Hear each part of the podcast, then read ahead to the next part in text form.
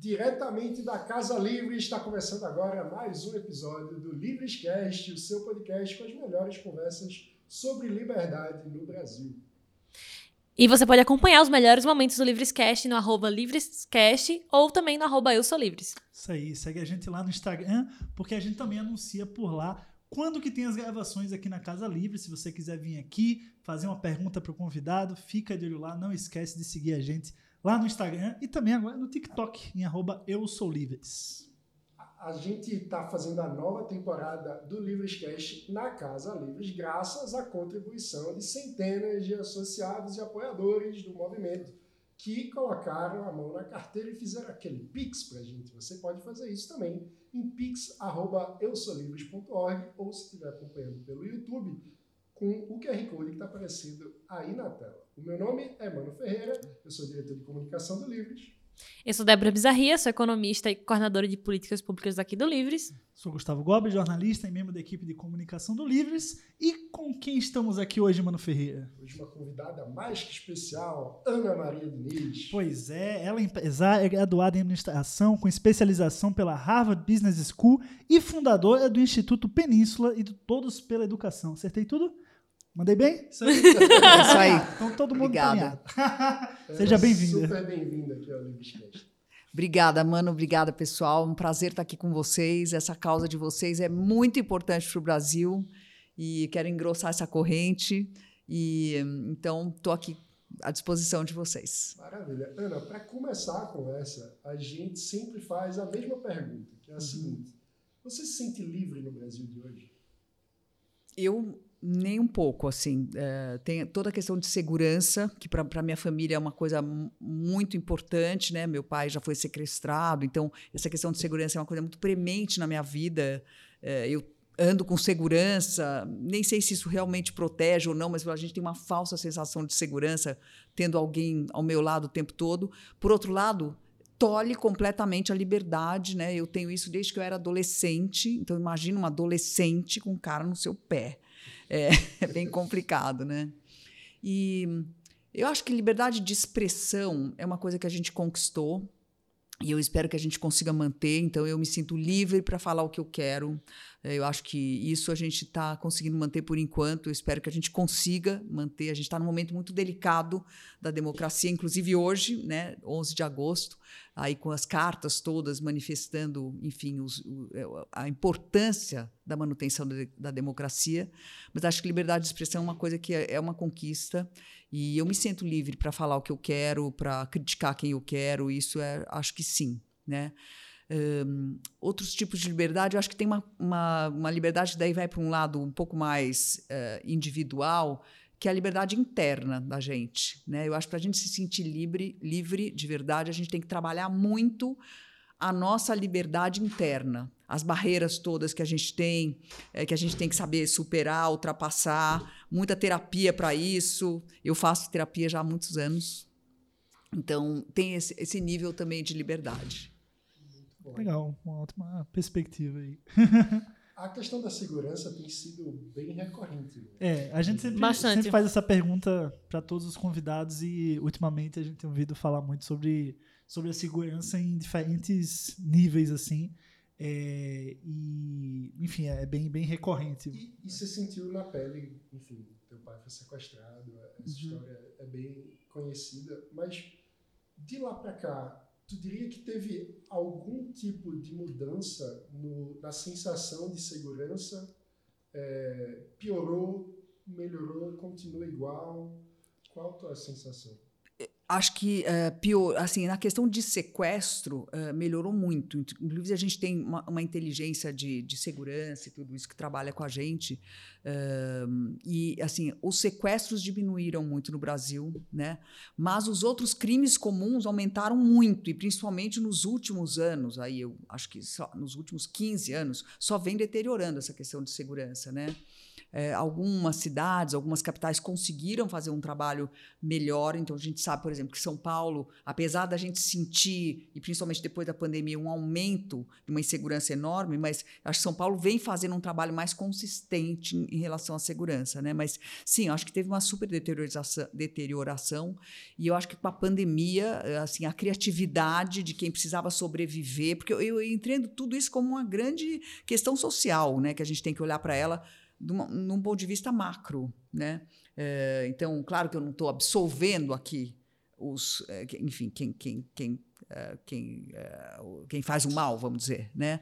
Mas também eu entendo que é uma questão de sobrevivência. Então, o crime vai encontrando, é que nem água que vai encontrando os seus caminhos. A história do Pix agora. Então, acho que aumentou muito. Hoje em dia, você não pode estar tá andando na rua falando no celular. Hoje em dia, você não pode usar nenhum anelzinho de bijuteria né? Então é, é, muito complicado isso, né? Em algumas áreas de São Paulo, inclusive, muito graves. É, acho que a Débora, é que a nossa nerd de economia, ela pode confirmar o que eu vou falar, mas eu acho que a relação entre aumento da pobreza, da desigualdade social e o aumento da violência. Então, estão muito ligados, né? né? Que é coisa da economia e do crime. Mas uhum. falando do crime, da criminalidade, que você puxou isso, né? Como uma grande crise social, eu sei que você tem um carinho muito grande por educação. Uhum. Então, eu queria ouvir de você como surgiu essa paixão pela educação e uhum. como você trabalha isso para gerar essa mudança social que a gente tanto precisa. Uhum. Então, surgiu. Eu, todo mundo me faz essa pergunta: da onde que você tirou, é, enfim, essa, esse seu propósito de vida, de educação e tudo? Uh, eu sempre fui, desde criança, ligada no social, sou ligada nas pessoas, assim, né? Então, uh, e eu sempre percebi, eu me lembro, acho talvez assim na, na adolescência, comecei a perceber um pouco as diferenças sociais. A gente tinha gente pedindo esmola na rua, a gente já tinha uma condição de vida Que não era o que é hoje. A minha família não era rica como é rica hoje, mas ela já tinha uma condição muito boa, de classe média boa, quando eu era adolescente, né? E, e, eu percebi essas diferenças e eu sempre discutia com meu pai, porque meu pai sempre também foi ligado nessas questões sociais, em economia em geral, né? Se e não souber, a Ana é filha do Abílio Diniz. Exatamente. meu pai é o Abílio Diniz e é também um cara bastante ligado nas pessoas e, e bastante ligado nessa questão social. E eu sempre discutia com ele e aí começou a surgir dentro de mim, não sei exatamente quando, uh, mas um desejo de um dia fazer alguma coisa nessa área social. E quando eu fui trabalhar no Pão de Açúcar pela primeira vez, é, eu, eu tive dois períodos no Pão de Açúcar. Um primeiro período que foi quando eu tinha eh, vinte e poucos anos, que eu logo, enfim, logo saindo da faculdade eu fui trabalhar lá, foi meu primeiro emprego e fiquei lá seis anos, né? Então eu fiz estágio na empresa inteira, tudo. Depois acabei fazendo, eh, eu tinha uma responsabilidade comercial de compra e venda de produtos naquela época de não alimentos, porque a gente tinha uma uma loja de departamento que vendia produtos eh, de confecção e esse tipo de coisa. Então eu fiquei alocada nessa área, aprendi tudo lá. E esse foi o primeiro período, né? E aí eu comecei a perceber a, a, como a empresa era poderosa em termos de penetração, de, de presença física no Brasil inteiro. Falei, puta, talvez a gente possa fazer alguma coisa a mais do que só a nossa atividade comercial. Talvez essa empresa tenha algum tipo. Começou a pintar uma ideia de responsabilidade social, só que nem tinha esse nome ainda, né? Pintou essa ideia. Daí eu acabei saindo para ter meus filhos e tudo. Fui trabalhar na Editora Abril, fiquei três anos lá como jornalista, tudo porque eu fiquei muito na dúvida entre administração e jornalismo, eu acabei fazendo administração, mas eu sempre gostei muito de escrever e tudo, e, e, e gostava de jornalismo, eu acabei trabalhando depois na Editora Abril. E quando eu voltei para a empresa no auge da crise, em 91, uh, eu comecei a, a perceber essa essa potência da empresa em termos de capilaridade, de presença e também de tocar o social, porque era uma empresa que milhares de milhares de pessoas passavam por dentro das lojas todos os dias, né? Falei, puta, talvez a gente tenha alguma missão aqui que vá além do comercial, né? E, e comecei a bolar, discutir com pessoas essa história de ter algum projeto social. E acabei trazendo essa ideia é, para o meu pai, é, enfim, para os outros diretores. Naquela época a empresa nem tinha conselho ainda, né? E a gente estava vivendo uma crise muito grande também no Pão de Açúcar, de assim, quase que a gente faliu a, a empresa em 90, 89, 90, né? E eu voltei em 91 no meio dessa reestruturação. Então eu ajudei o meu pai e a diretoria toda a fazer um encolhimento da empresa enorme. A gente demitiu mais de 20 mil pessoas. Imaginou Nossa, o trauma. Então, daí tinha essa coisa também da culpa. Puta, a gente está diminuindo 20 mil empregos, né? Num país que já não estava crescendo muito. E, No contexto de inflação altíssima. Né? inflação altíssima, né? Inflação altíssima. Então, o modelo de negócio do supermercado ganhava muito mais com esse prazo de pagamento dos fornecedores até do que com a sua atividade comercial, né? Depois, quando veio a estabilidade, tudo isso, daí o jogo mudou. A gente precisou aprender a jogar um jogo realmente de, de margem, de, de, de saber comprar e vender ganhar dinheiro com comprar e vender, e não só com prazo de pagamento dos fornecedores, enfim. Eh, então foi um grande aprendizado, mas ali começou realmente se concretizar a ideia de ter um projeto social. A gente acabou criando esse projeto social só em 97, né? 1997. Então a gente criou o Instituto Pão de Açúcar, que era exatamente para oferecer educação complementar para os filhos dos funcionários das lojas. Né? Então, a, gente, a gente tinha uma população onde mais ou menos 70% das pessoas que trabalhavam nas lojas eram, eh, tinham o salário mínimo da empresa, porque era a grande população eh, das lojas. Tá né? falando de caixa de supermercado. Caixa de supermercado, repositor, gente que trabalhava em depósito, a, a massa grande da empresa, que já tinha milhares de pessoas eh, trabalhando, eram com esse salário mais baixo, né? Por causa do- da atividade mesmo, não é que. E então eu falei, pô, a gente oferecer educação de mais qualidade, que eu já tinha ali entendido que a educação pública no Brasil, aonde eh, mais de 85% das crianças estavam dentro do sistema público, eh, não tinha qualidade. Ali já estava começando a entender o jogo, conversando com muita gente, tudo. Então, vamos oferecer educação complementar para que a gente possa agregar mais qualidade para essas crianças. Né? E a gente abriu, então, em seis estados brasileiros, eh, onde a gente tinha uma certa ociosidade nos, nos imóveis, a gente abriu casas de educação do Instituto Península, do Instituto eh, Pão de Açúcar, para oferecer essa educação complementar. Mas já tinha uma ideia super legal eh, de uma educação não só na questão do conteúdo. Então, tinha reforço de matemática e português, mas tinha também música e esporte, que era uma paixão da família, é ainda uma paixão da família, e a música por entender que a música também estimulava outros sentidos, outros saberes, né?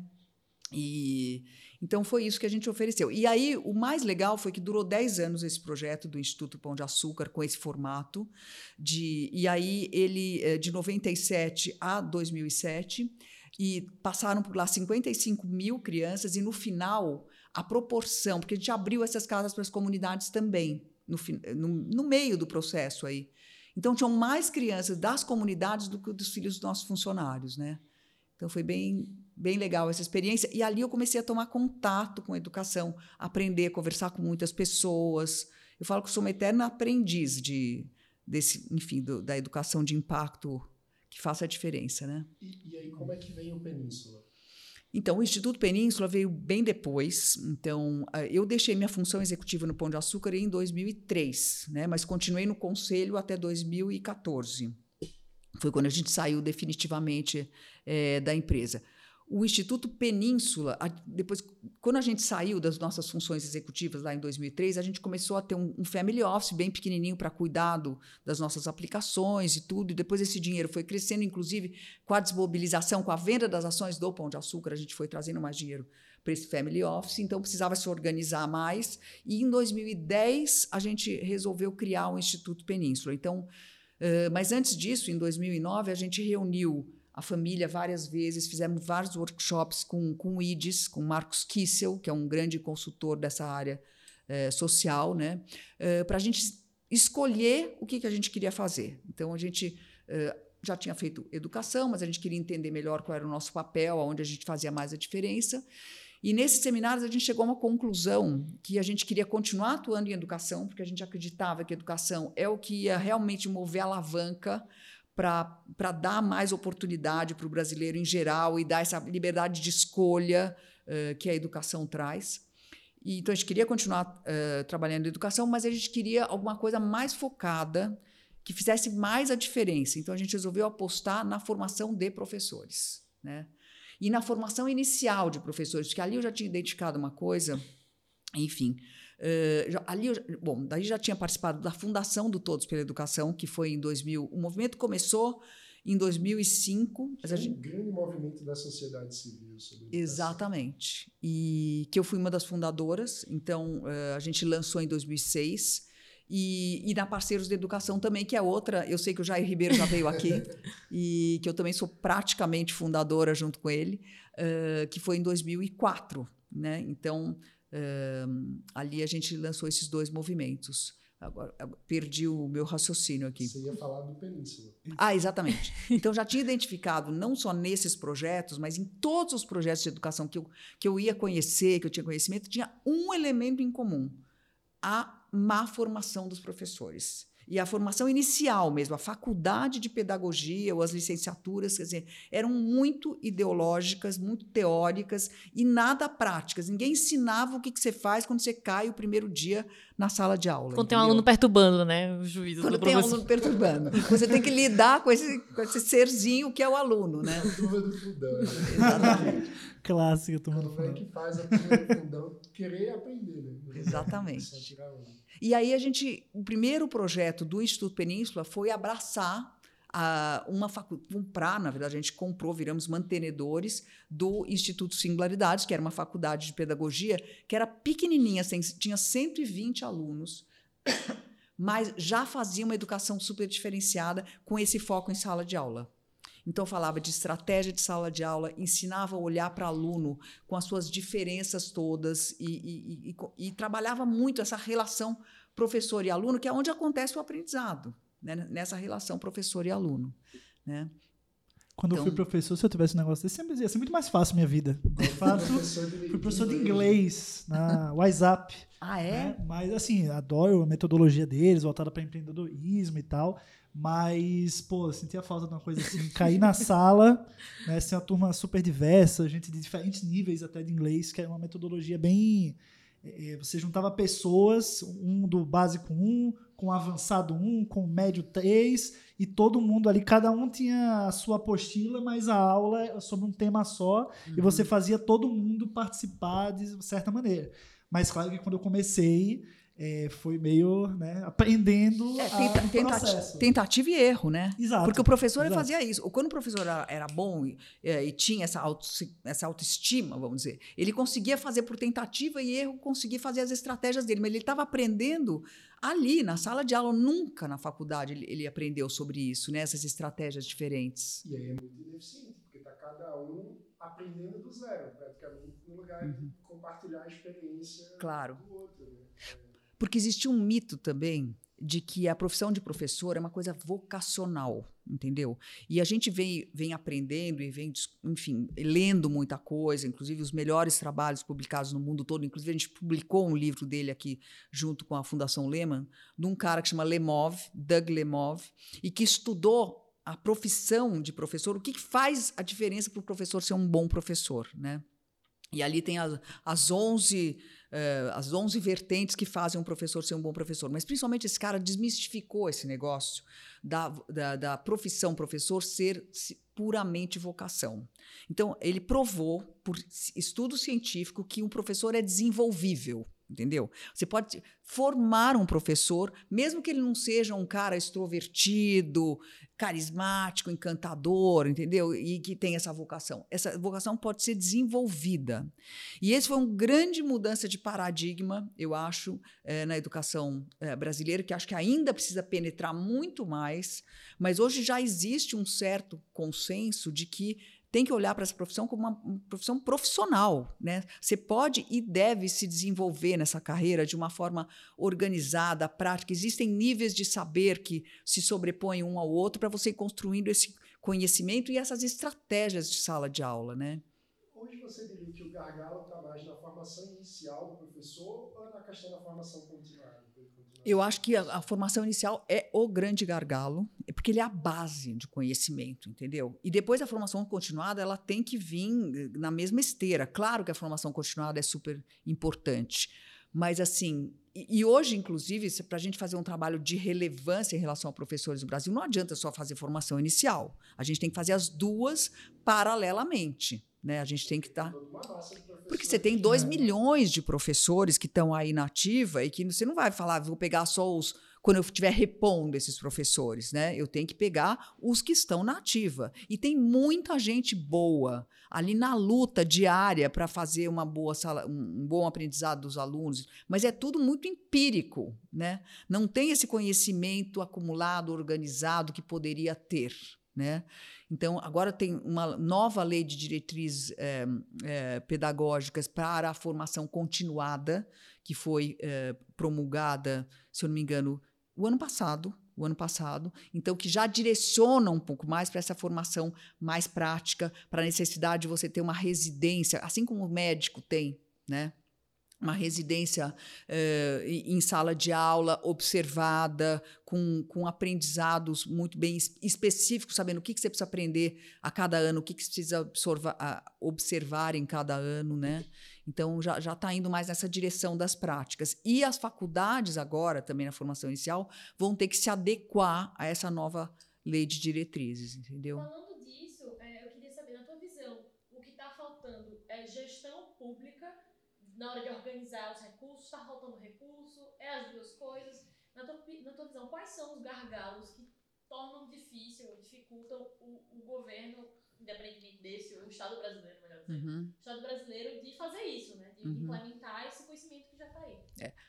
A melhor gestão de recursos é um, é um, um eixo muito importante, entendeu? Então, assim, a gente destina uma quantidade suficiente, eu acho, de recursos para a educação brasileira. Né? Só que está um pouco desbalanceado, porque a gente, a gente destina muito recurso para educação superior e pouco recurso para educação básica. Então, esse balanceamento precisa ser feito, mas principalmente uma melhor gestão da educação pública. Só que não é só uma vontade do gestor de fazer uma melhor gestão. Existem engessamentos na lei, por exemplo, a reforma administrativa é a reforma mais importante desse país para a educação brasileira progredir. Tá? Porque a forma como os professores progridem na carreira, quase que por inércia, por tempo de serviço, é, é, muito improdutiva. Ela não está privilegiando, não existem alavancas, metas é, para que ele esteja fazendo o aluno aprender. Isso não é levado em consideração. Outra coisa, ele pode fazer cursos para agregar como créditos na sua carreira, que vai lhe dar uma remuneração muito melhor, cursos que não têm absolutamente nada a ver com a sua prática pedagógica com aquilo que ele está lecionando para o aluno, entendeu? Então, a reforma administrativa, não só com a, com a palavra meritocracia, que virou um palavrão, entendeu? Mas, assim, o que, que eu defendo? O bom professor precisa ser reconhecido, entendeu? Inclusive financeiramente. Só que a gente tem que ter uma forma de avaliação disso, uma progressão em carreira que valorize esse bom professor que, que, que, traga mais possibilidade de ele, inclusive, ganhar mais, se ele for um bom professor. Né? Então, a gente precisa dessa mudança nas carreiras de professor. Uh... E tem um gargalo importante aí, que é como faz essa avaliação ser efetiva. Porque quando a gente fala em avaliação no setor público, muitas vezes acaba que a, a, aquela avaliação 360, então eu avalio bem meu amiguinho, meu amiguinho me avalia bem, É, eu tenho.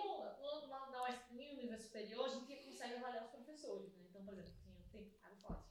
Tinha um professor que chegava sempre atrasado. Uhum.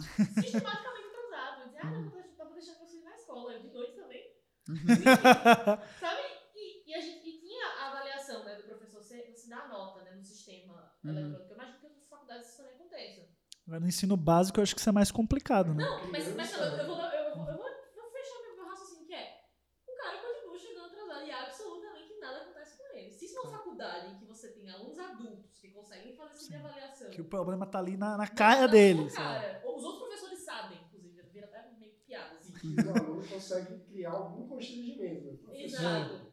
Então, assim, é, é só para reforçar justamente essa tua pergunta, porque mesmo que você dê, dizer, voz do aluno, os pais do aluno, é bem complicado, né? Eu acho que implementar essa avaliação. É complicado porque é uma, toda uma mudança de cultura. Porque esse diretor que avaliaria o professor que está chegando atrasado, ele também não é reconhecido por avaliar bem, entendeu? Então é todo o sistema que precisa melhorar, né? Mas ele tem algumas alavancas importantes. Então é, eu acho que essa questão de avaliação não é uma única uma única entidade avaliando. Então eu acho que a, a, o componente a avaliação do aluno é importante mas ele não é suficiente. Eu acho que tem que ter desempenho dos alunos como parte dessa avaliação, avaliação dos alunos, avaliação dos pares e avaliação superior. Quer dizer, é, um, é mais complexo, mas dá para fazer. A gente tem grandes especialistas de avaliação nesse país. Né? A, a Maria Helena Guimarães Castro é uma, a Marinês Fini, da Unicamp, é outra, e a gente tem muita gente boa que é super especializada em avaliação e saberiam falar muito melhor que eu, mas é uma, é, um, é uma bolsa de. É uma, são várias é, formas de avaliação né, que a gente poderia fazer. Você tocou num ponto importante também, que é a carreira do diretor da escola. Claro, fundamental, fundamental. Na Parceiros de Educação, a gente vê muito né, nas escolas que, que a gente adota quando a escola. É a mesma coisa que é, gerente do mercado. Quando, quando o gerente é bom, a escola é um brinco. Quando, quando, quando o diretor da escola é bom, é, a, a escola é sensacional, mas depende muito do personalismo, entendeu? Por quê? Porque não existem os incentivos certos para você focar naquele perfil de diretor que você precisa, né? Então, é, São Paulo estava fazendo um, um, um critério de, desde na seleção desse diretor, né?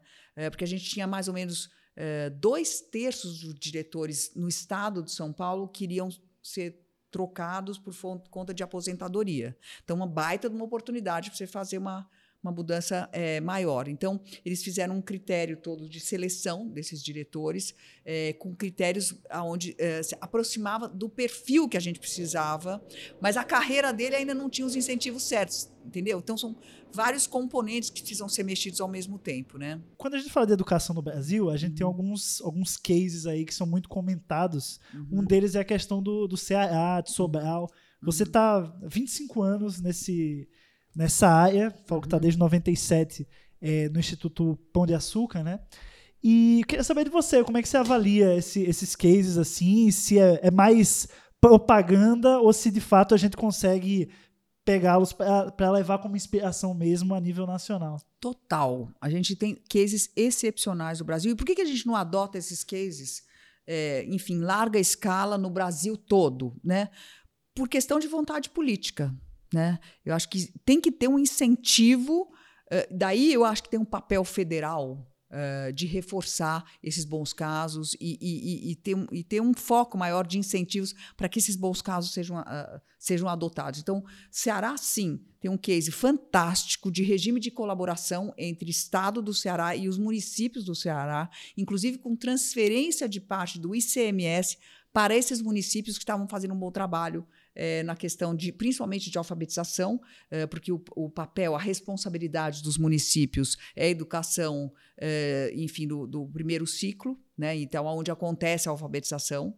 E então existiu esse incentivo cruzado e, e todo esse, esse essa desmistificação é, de como fazer a alfabetização. Né? Então, existe toda uma orientação de como fazer a alfabetização para que ela seja efetiva e o incentivo, claro. Então, é um caso típico daquilo que eu estava falando. No Ceará, teve os incentivos certos e uma fórmula certa. Não adianta só o incentivo certo sem as fórmulas certas. Né? Mas as metodologias, por exemplo, sobre educação, sobre alfabetização, é, existem inúmeras desde que elas sejam claras, transparentes, várias delas podem funcionar. Não existe só um método para alfabetizar, entendeu? Uhum. Você pode deixar livre isso, porque existe também muito essa história da liberdade do professor na sala de aula. Ok, deixa ali livre, mas dentro de um portfólio de metodologias testadas, comprovadas e que sejam efetivas, né? E se ele está sendo avaliado, a gente vai ver se está tendo resultado Exatamente, exatamente. E, mas não existe só o caso do Ceará. Né? O Todos pela Educação publicou agora uma série de educação que, uh, que vale a pena, uh, muito legal. Inclusive, a Priscila Cruz, que é a, a presidente do Todos pela Educação, uh, circulou no Brasil inteiro levantando cases de educação efetiva que deram muito certo. Então, tem, tem no Piauí, tem em Alagoas, tem uma, uma, são seis cases, ou oito, seis ou oito, eu posso passar para vocês depois. Vale muito a pena assistir, porque daí ela, ela identifica quais foram os elementos de sucesso que fizeram esses cases darem certo, e o IDEB, porque daí é medido na ponta. Como essas, cristão, essas crianças realmente evoluíram no seu aprendizado, né? medido pelo IDEB, que é o nosso índice de educação básica, criado lá no governo Fernando Henrique é, com o Paulo Renato. E acho que uh, vale muito a pena ver. A gente tem cases excelentes no Brasil, mas falta, falta o quê? Essa coordenação uh, do governo federal, esse incentivo para que ele penetre no Brasil todo. Inclusive, você mencionou a questão do ICMS, fazer um leve parêntese aí. Temos o caso do ICMS educacional no Rio Grande do Sul, né, graças aos nossos associados lá, o, o Fábio Osterman, uhum. Giuseppe Riesgo, que lutaram na Assembleia uhum. Legislativa uhum. e, e conseguiram aprovar. Né? Paulo Daniel José tem sido protagonista nessa Pois é. Então é um, é um incentivo bem é, interessante. políticas recomendadas Uhum. Momento jabá no Livescast.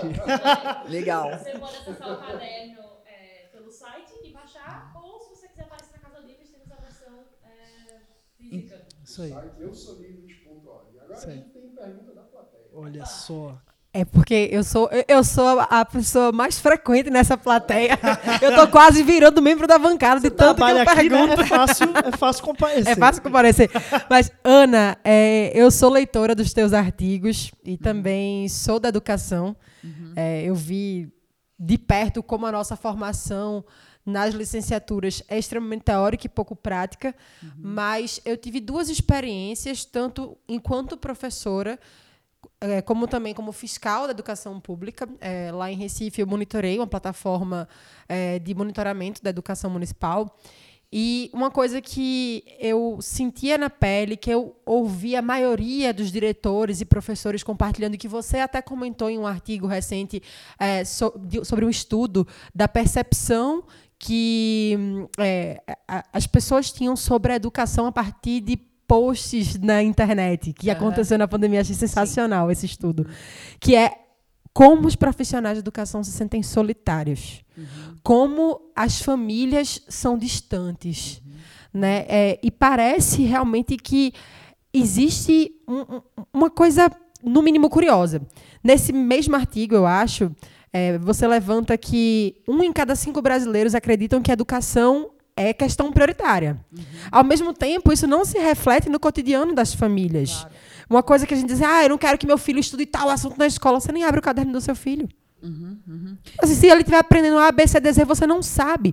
Então, eu queria saber é, o que é que a gente tem de consolidado para trazer essas famílias para perto da escola e se de alguma forma vocês lá no instituto fazem isso já que é uma queixa recorrente dos professores. Legal, Carla.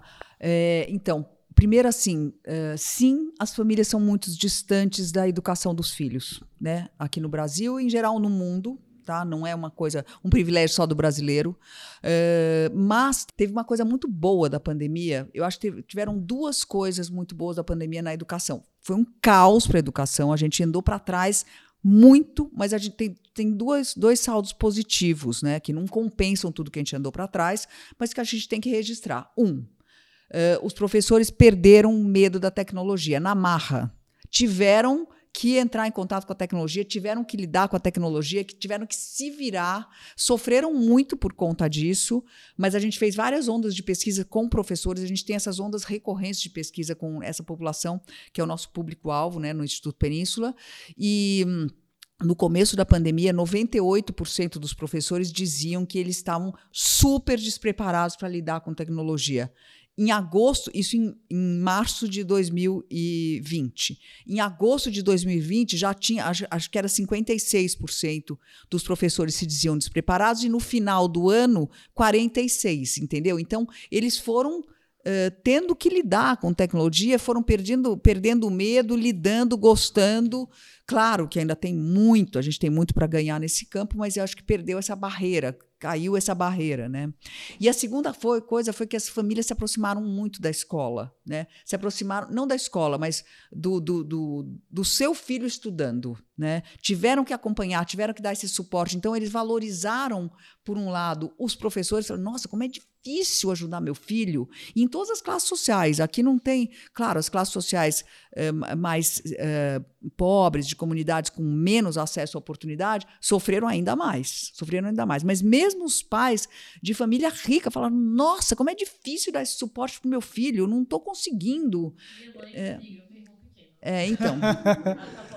Eu tinha uma neta na época de alfabetização, em 2020, assim, minha filha sofreu demais e ela não conseguia ficar na frente do Zoom. Ela ficava 10 minutos na frente do Zoom, ela cansava, ela ficava irritada.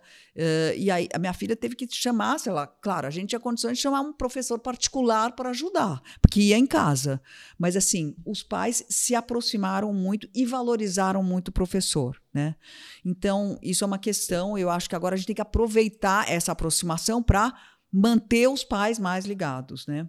E, e, a gente tem no Instituto Península uma iniciativa que chama Viver Ser, que é uma plataforma, a gente tem acho que 100 mil professores, né, Carol?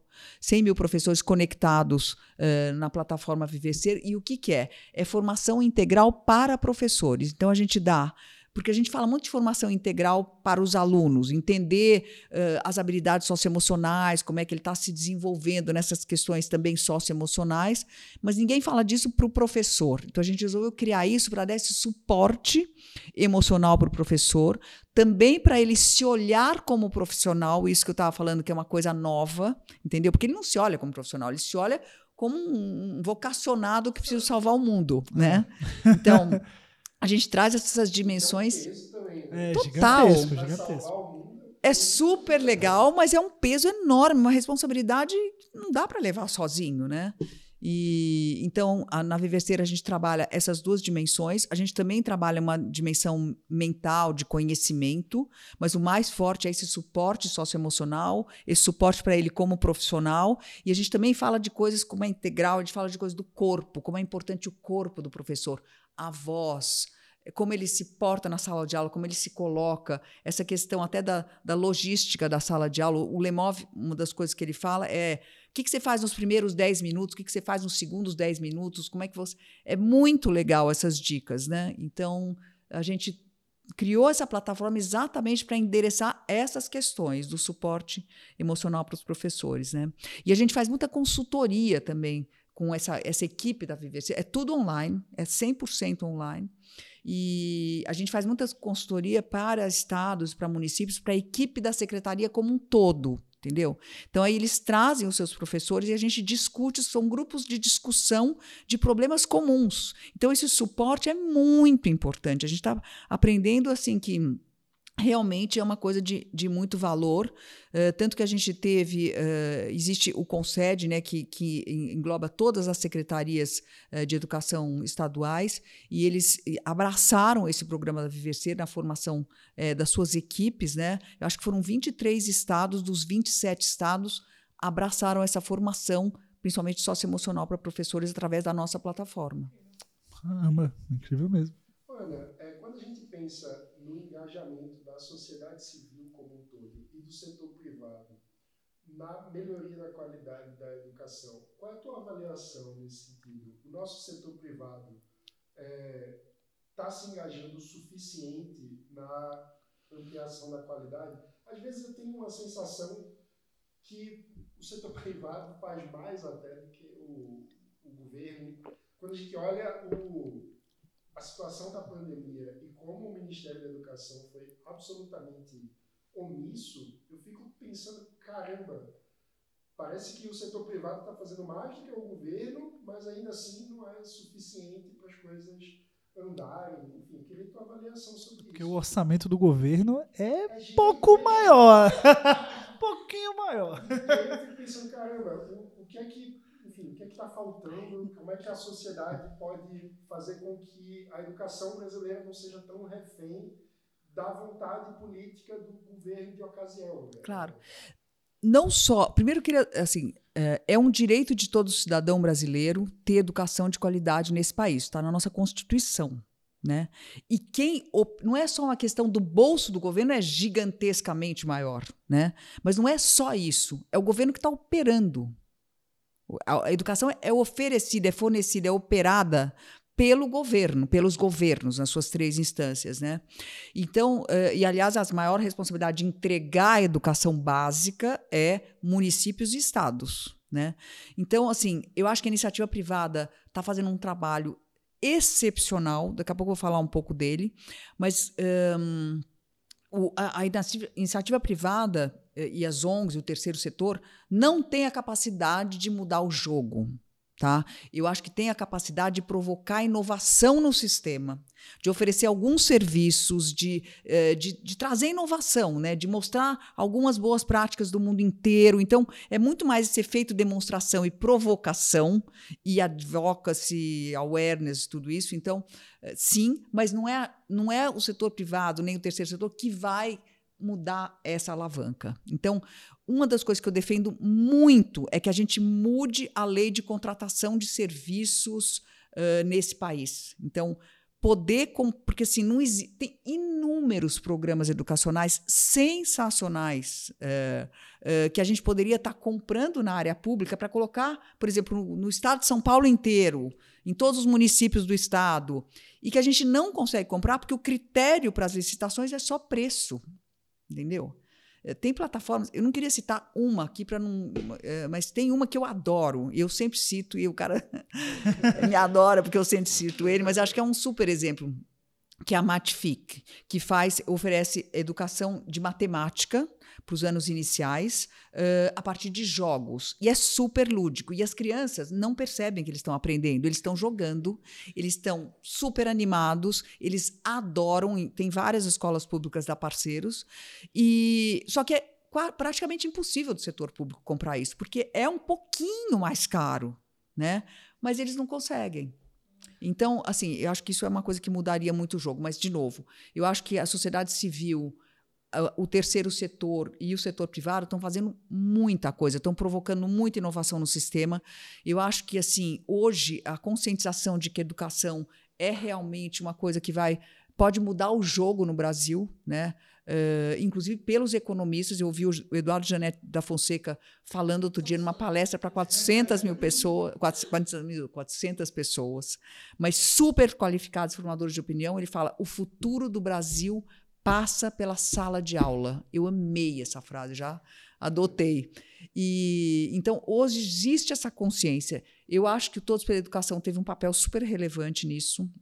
É, eu acho que ele trouxe essa, essa luz, esse holofote para a educação brasileira de uma forma organizada, de uma forma é, baseado em ciência, baseado em evidências. Né? Então, teve um papel muito relevante. A gente não chegou nem perto das metas, porque sabe que o Todos pela Educação nasceu em 2006 para morrer em 2022. O objetivo do Todos pela Educação, quando a gente lançou lá atrás, era chegar em, educação, em 2022, onde a gente comemora o bicentenário da nossa independência, e a verdadeira independência seria ter todo o povo brasileiro educado, com qualidade. Né? Então, a gente deveria morrer em 2022. Né? E a gente não chegou nem perto das metas, a gente não chegou nem na metade, não, talvez na metade do caminho que a gente, é, que a gente estabeleceu. Mas a questão de, de awareness, a questão de uh, realmente percepção de que a educação brasileira é o que vai mudar a alavanca, eu acho que cresceu muito. Né? Mas é isso. A iniciativa privada e terceiro setor não vão, não vão conseguir mudar esse jogo se a gente não conseguir fazer isso penetrar no setor público. Ana, você mencionou é, essa inovação que o setor privado traz. E até entre os liberais a gente vê muito um debate sobre charter schools e vouchers na educação, né? Vale Educação, o governo, em vez dele ir lá construir a escola e, e, pagar professor, pagar funcionário, ele, pô, não, vamos terceirizar isso, terceirizar aquilo. É, como é que você avalia esse, esses modelos assim que são integrados, em que o governo entra com dinheiro, mas é a iniciativa privada quem, quem gere? Eu acho super legal, eu adoro. Eu acabei de escrever um artigo no Valor sobre isso há duas semanas atrás. Uh, eu não acho que isso vai resolver o problema. Mas eu acho que isso tem que ter no nosso portfólio de oferta de educação nesse país. Por que não? Entendeu? Eu acho que é uma questão. A gente deveria ter isso. A gente deveria ter voucher a gente deveria ter a possibilidade de ter charter schools, assim como a gente tem na saúde. E que está dando tão certo é, na saúde, né? Por que não?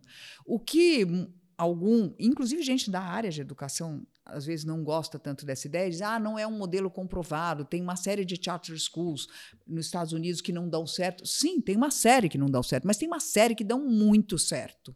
Por que não a gente poder oferecer isso também? Eu não acho que isso deveria ser dominante, nem maioria de jeito nenhum, mas assim, ter isso, inclusive para provocar né? Porque competição é bom, né?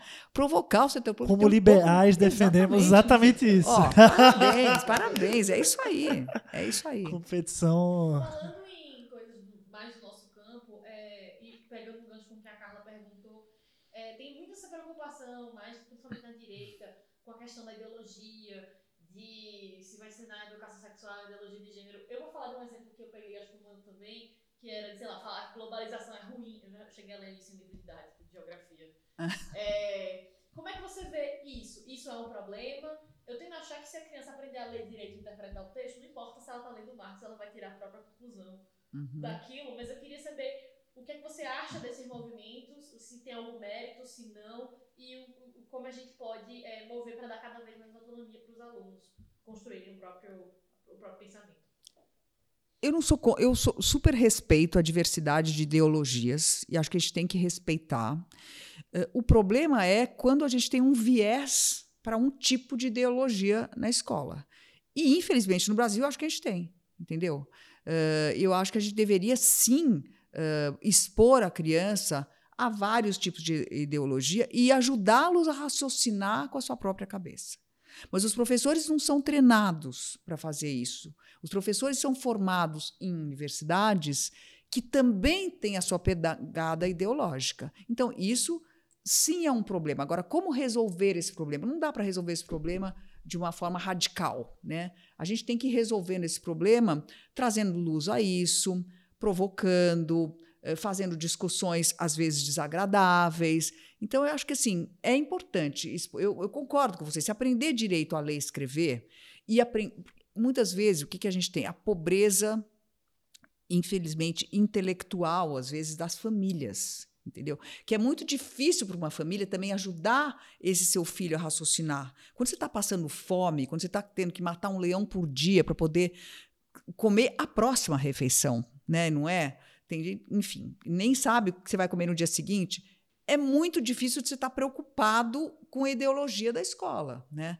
Então existe um nível de hierarquia aqui. Por isso que também os, os, os pais não, não ficam tão tão em cima da educação das crianças, porque tem, tem outras coisas básicas, pirâmide de Maslow, quer dizer, outras coisas básicas é, é, a luta dele diária por sobrevivência, que são mais urgentes, às vezes segurança é mais urgente também. Então a educação vai ficando para trás da fila, apesar de intelectualmente todo mundo entender que é o que realmente mais vai fazer a diferença, né? Bom.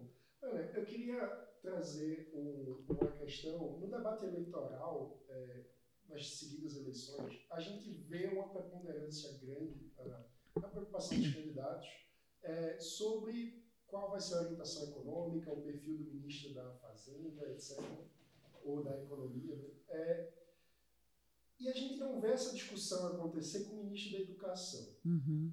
É, primeiro, como tu acha que isso pode começar a mudar? E segundo, o que deveria, o, o que são bons critérios para a escolha de um ministro da Educação? A gente falou que o, o governo acaba tendo um papel central na mudança do jogo e com a concentração de poderes que a gente tem no Brasil, o papel do ministro da Educação, até como líder da mudança, é, repercutindo por, por secretarias, é muito importante. Então, quais são as características que deve ter esse líder da educação ocupando o ministério?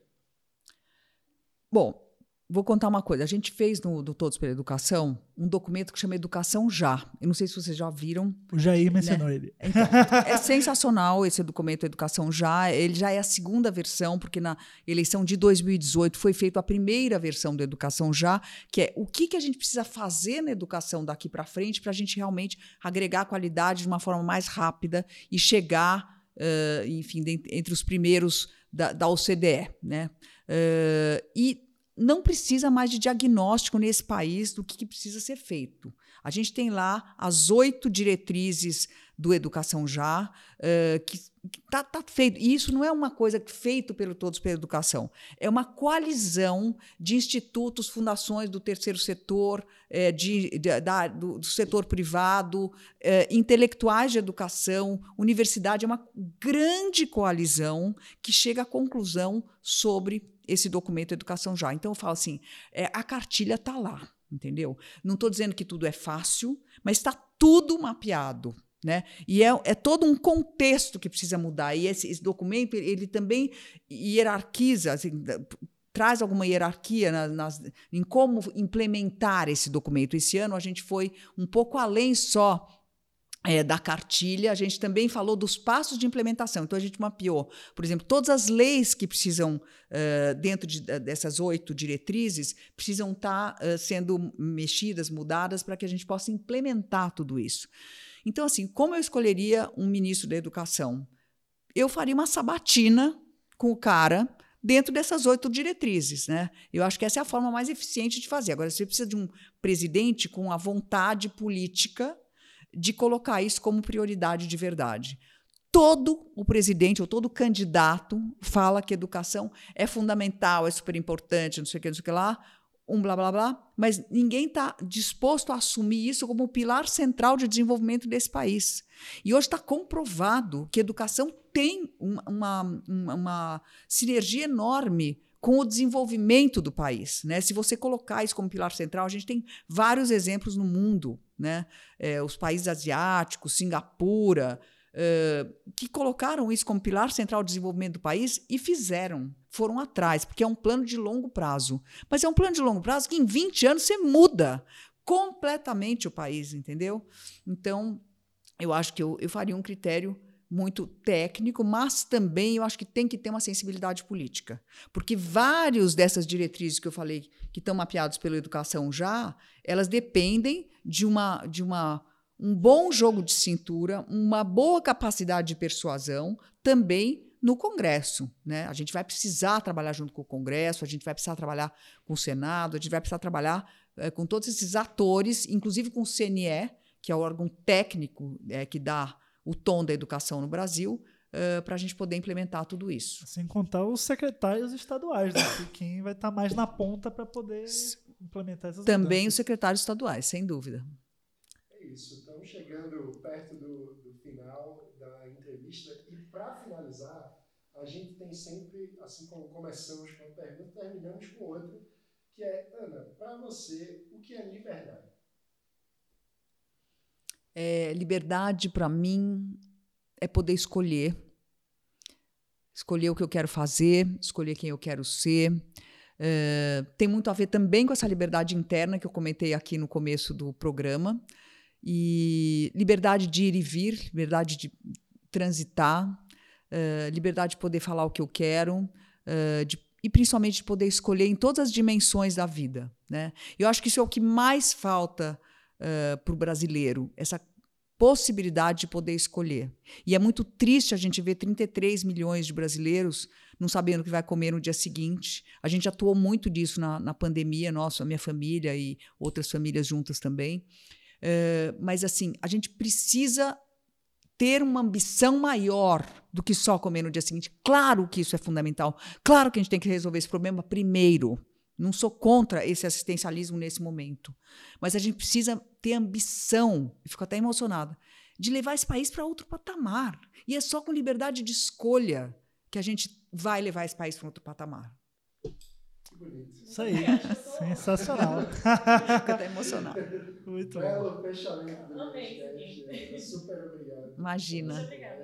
Que bom, gente. E vocês que gostaram, não se esqueçam de deixar o seu like, seu comentário, compartilhar com os amigos, se inscrever no canal, enfim. E aguardar o próximo Livescast, né? Pois é, toda semana, toda terça-feira, às 19 horas, um novo Livrescast aqui no canal do Livres, youtube.com.br Livres. Então já se inscreve aí para não perder nenhum episódio. É isso aí. Muito obrigado a todos. Até a próxima.